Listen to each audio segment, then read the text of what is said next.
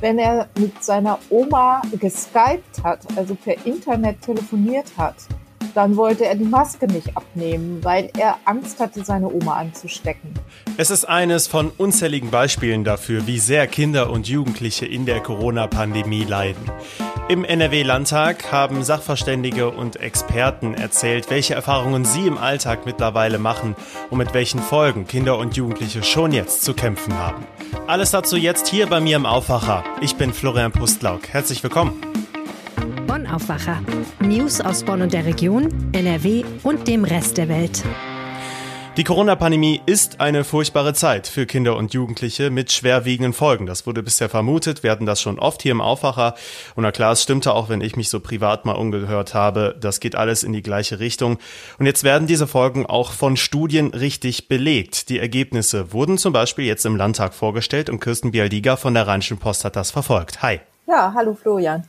Tja, man muss sagen, keine Überraschung dabei, oder? Ja, also ja, wir haben es alle geahnt, auch aufgrund der vielen besorgten Äußerungen auch schon. Aber das jetzt nochmal zu hören aus erster Hand und von Leuten, die jeden Tag mit Kindern und Jugendlichen zu tun haben, die eben erkrankt sind und zwar psychisch erkrankt, das ist dann doch nochmal etwas anderes. Also im Landtag war zum Beispiel Michael Sinjatschkin, der ist Direktor der Universitätsklinik in Bielefeld für Kinder- und Jugendpsychiatrie zuständig dort. Und der hat sehr, sehr erschreckende Dinge erzählt. Wir können ja jetzt nochmal in die Einzelheiten dann nochmal eingehen. Ja, dann sprechen wir über das nochmal genauer. Was sind denn im Detail die Auswirkungen für die Kinder und Jugendliche? Woran merken das die, die Experten, vor allem im Alltag? Ja, also es kam zu Wort Christiane Thiele. Sie ist Kinderärztin in Viersen und gleichzeitig Landesvorsitzende des Verbandes der Kinder- und Jugendärzte in Deutschland. Sie berichtete wirklich von herzerweichenden Szenen. Sie sagte, ganz generell ist es so, dass im zweiten Lockdown die Zahl der psychischen Erkrankungen bei den Kindern sehr, sehr stark zugenommen hat. Vor allem in der Phase, als im November die Schulen zugemacht haben und man gar nicht wusste, wie lange das dauern würde. Also es keine Perspektive gab für die Kinder.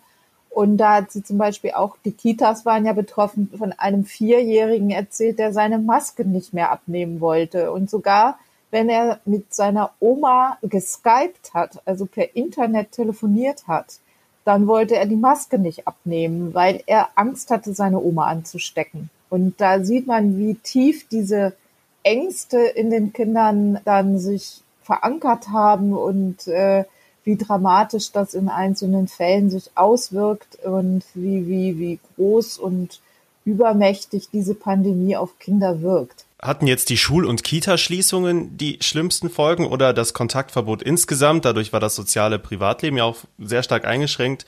Oder auch die familiäre Situation zu Hause, zum Beispiel mit gestressten Eltern im Homeoffice? Oder ist es einfach, ja, die Mischung aus allem, die da jeden individuell getroffen hat? Ja, ich glaube, Florian, wirklich, es ist die Mischung aus allem. Das sagte auch Michael Sinjatschkin, der ist Direktor der Universitätsklinik der sagte, dass äh, man das auch an den Notfallaufnahmen ganz stark gemerkt hat, dass im zweiten Lockdown sie sich teilweise kaum noch retten konnten vor Notfällen und auch äh, an ihre Grenzen geraten sind im Klinikum. Und zwar ganz stark haben zugenommen Zwangsstörungen, Essstörungen, Selbstverletzungen, Depressionen, Suizidgefahr. Und was auch bisher so noch nicht äh, deutlich geworden ist, er hat gesagt, dass der Missbrauch, Substanzmissbrauch, also der Missbrauch harter Drogen und auch von Medikamenten, da gibt es irgendwelche Mixturen, die sich teilweise die Jugendlichen reingezogen haben, dass das in dieser Häufigkeit vor der Pandemie es so nicht gegeben hat. Das war für ihn auch erschreckend und für ihn auch neu. Und man kann sich vorstellen, dass sein solcher Direktor der Universitätsklinik schon einiges gesehen hat. Also da waren sich alle Experten einig, je länger diese Pandemie dauert, desto dramatischer sind die Folgen. Und gerade diese Strukturlosigkeit im Alltag durch die Schulschließungen, durch die Kontaktsperre muss man es ja fast nennen, dadurch, dass es keine Möglichkeit gibt oder gab, äh, Sport zu machen, das hat diese Generation ganz schön aus dem Tritt gebracht. Und eine frühere Studie der Universitätsklinikum Hamburg-Eppendorf hat, hat das auch nochmal unterstrichen. Da war es so, dass jedes dritte Kind, fast jedes dritte Kind im zweiten Lockdown äh, psychisch auffällig war. Jetzt muss man nochmal vielleicht ein bisschen unterscheiden. Man kann nicht von vornherein sagen, dass eine bestimmte Gesellschaftsschicht sehr viel stärker betroffen ist. Aber was klar ist, ist, dass die sozialen Unterschiede doch groß sind. Die Zukunftsängste in den armen Familien sind deutlich vorherrschender und in den Mittelschichtsfamilien ist es eher so, dass der Stress auch dadurch kommt, dass Eltern Arbeit und, und Familienleben und Homeschooling und Homeoffice alles unter einen Hut bringen müssen. Und die Auswirkungen sind zum Teil dramatisch, aber es gibt dann eben doch noch eine Gruppe, die besonders stark betroffen ist. Und das sind diejenigen, die sowieso schon im Blick der Jugendhilfe sind, also die immer so auf der Grenze sind, ob sie betreut werden müssen, ob sie in den Familien bleiben können, ob sie doch besser in eine Einrichtung gehen sollten. Und dadurch, dass die Jugendhilfe auch in ihrer Arbeit ganz stark eingeschränkt war und auch die Jugendhelfer im Homeoffice saßen, sind diese Kinder fast völlig aus dem Blick geraten. Ja, du berichtest von sehr ja, bedrückenden Vorträgen jetzt auch im Landtag. Wie hat die Politik denn darauf reagiert? Die war ja auch an den Geschehnissen, kann man sagen, nicht unbeteiligt. Ja, die haben das erstmal zur Kenntnis genommen. Das ist ja eine, heißt ja Anhörung. Also da geht es vor allem darum, sich das anzuhören, was Sachverständige sagen, das nochmal zu vertiefen durch Fragen. Und äh, sie haben aber schon das auch sehr, sehr genau zur Kenntnis genommen und hoffentlich, das bleibt jetzt abzuwarten, werden sie die richtigen Schlüsse daraus ziehen. Ja, was lernen wir jetzt daraus? Also man, man muss ja auch ganz klar sagen, das ist ja jetzt nicht vorbei, wenn Corona irgendwann vorbei ist, beziehungsweise die Pandemie so weit abgeflaut ist, dass wir wieder einigermaßen von Normalität sprechen können. Diese Folgen sind ja sehr, sehr langfristig. Wird das überhaupt wieder aufgeholt werden können? Und ich spreche jetzt nicht von den Lernrückständen in der Schule, die ja, die es ja auch gibt, sondern du sprichst es an von den schwerwiegenden psychischen Folgen einer ganzen Generation. Ja, das ist auch eine Frage, die den Experten gestellt wurde. Und die sagen, seriös kann niemand darauf antworten zurzeit. Es ist ganz schwer, da etwas genaueres zu sagen. Aber die Vergangenheit hat ja gezeigt, vergangene Krisen. Es gibt Völker, die von Natur, von schrecklichen Naturkatastrophen heimgesucht wurden oder die in schlimme Kriege verwickelt waren.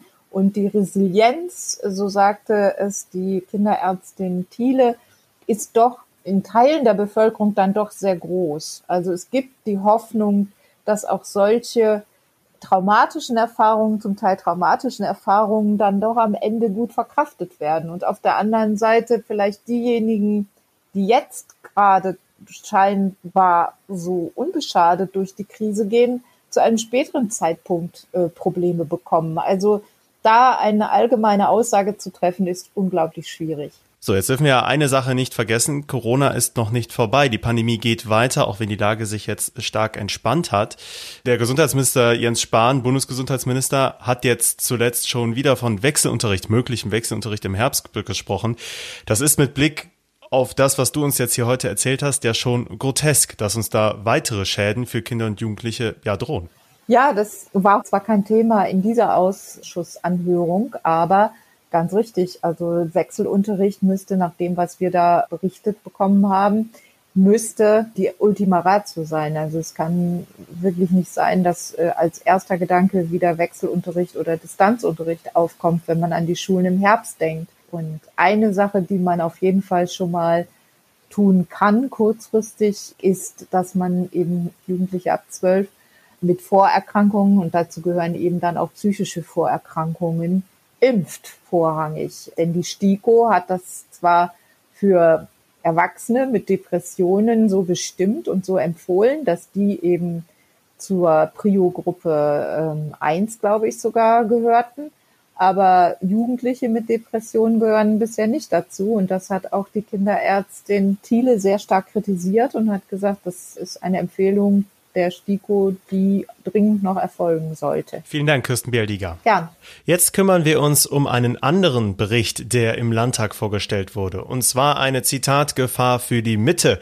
Davon sprach NRW-Innenminister Herbert Reul bei der Vorstellung des neuen NRW-Verfassungsschutzberichtes. Und es gab nicht nur diesen einen Bericht, sondern zusätzlich noch einen Sonderbericht zu Verschwörungsmythen und Corona-Leugnern.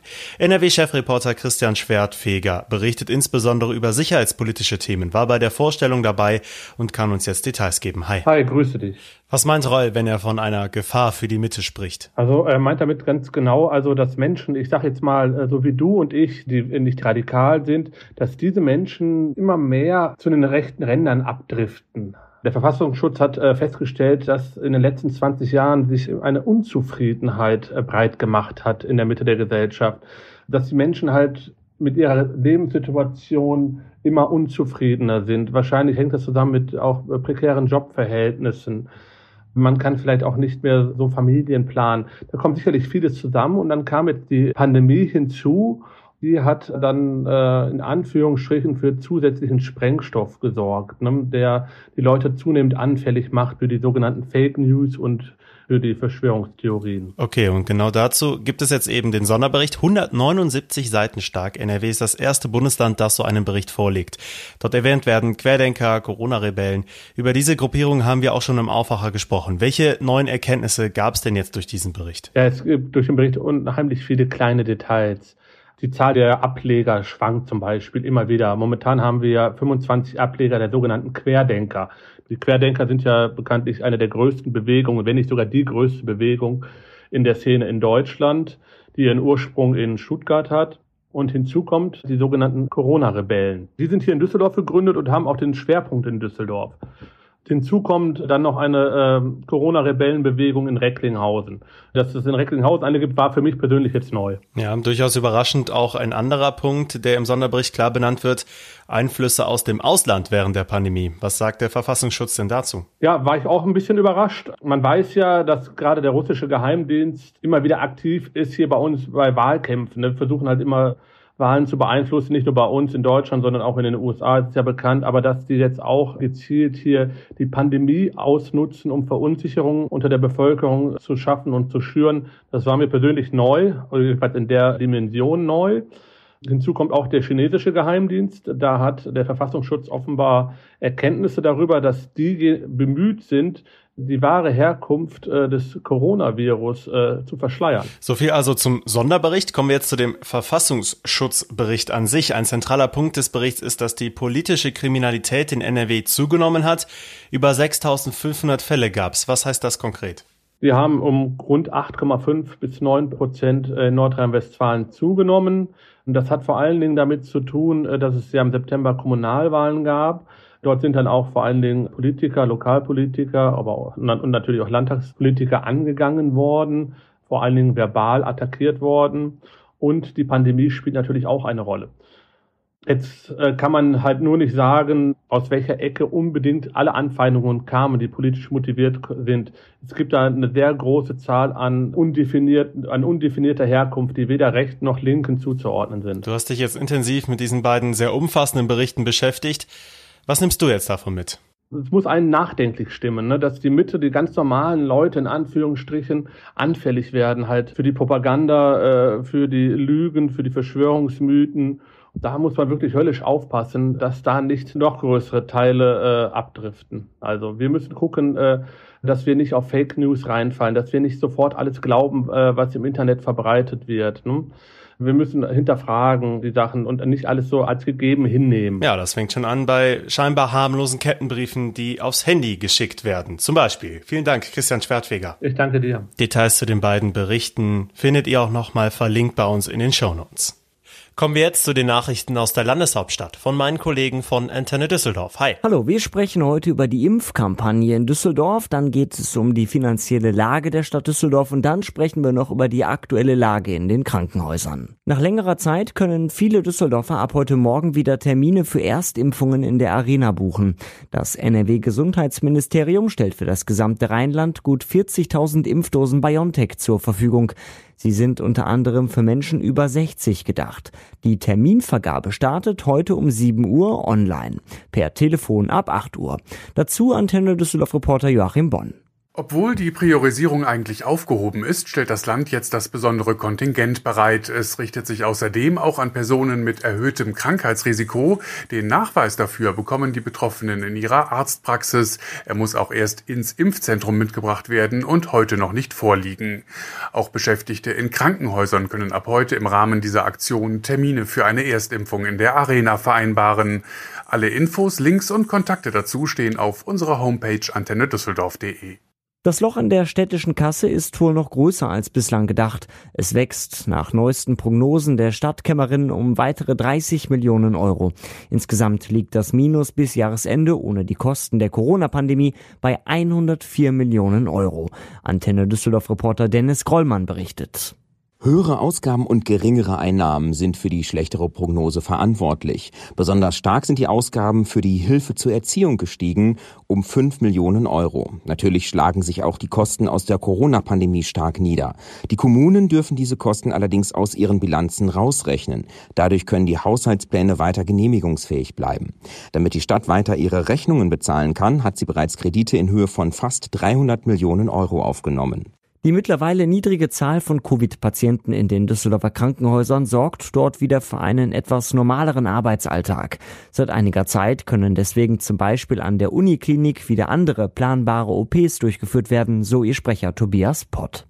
Das heißt, wir haben sowohl weniger Patienten im Normalstationsbereich als auch weniger Intensivpatienten. Und das macht eben bei uns wieder möglich, dass grundsätzlich alle Behandlungen stationär und ambulant wieder im normalen Umfang bei uns durchgeführt werden.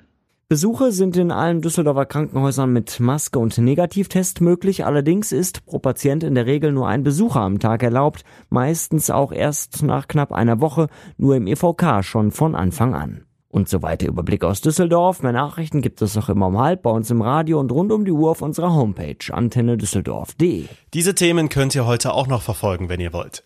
Die Corona-Krise hat die Städte und Kreise in NRW finanziell hart getroffen, auch wenn viele Verluste durch Bund und Land noch abgefedert werden konnten.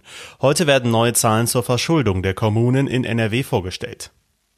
Der Landesbetrieb Straßen NRW zählt derzeit landesweit Fahrzeuge.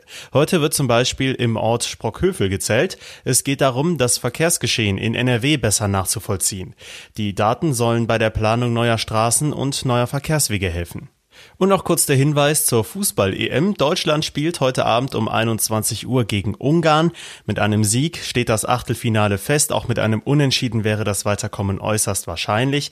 Außerdem geht die Vorbereitung der Zweitligisten langsam los. Schalke und Düsseldorf bestreiten heute Testspiele gegen unterklassige Teams aus NRW. Kurz noch zum Wetter. Die erste offizielle Sommerwoche bleibt wenig sommerlich. Heute kommt nur stellenweise mal die Sonne durch. Am freundlichsten wird es noch am Niederrhein. Ansonsten eher bewölkt mit Spitzentemperaturen knapp über 20 Grad. Es bleibt allerdings auch trocken. Das ändert sich jetzt erstmal nicht mehr im Verlauf dieser Woche. Das war's mit dem Aufwacher für Mittwoch, den 23. Juni 2021. Danke, dass ihr dabei wart. Ihr könnt uns auch jederzeit euer Feedback schicken per Mail an aufwacher.rp-online.de. Ich bin Florian Pustlauk. Ich wünsche euch jetzt noch einen schönen Tag. Ciao. Mehr Nachrichten aus NRW gibt's jederzeit auf RP Online. rp-online.de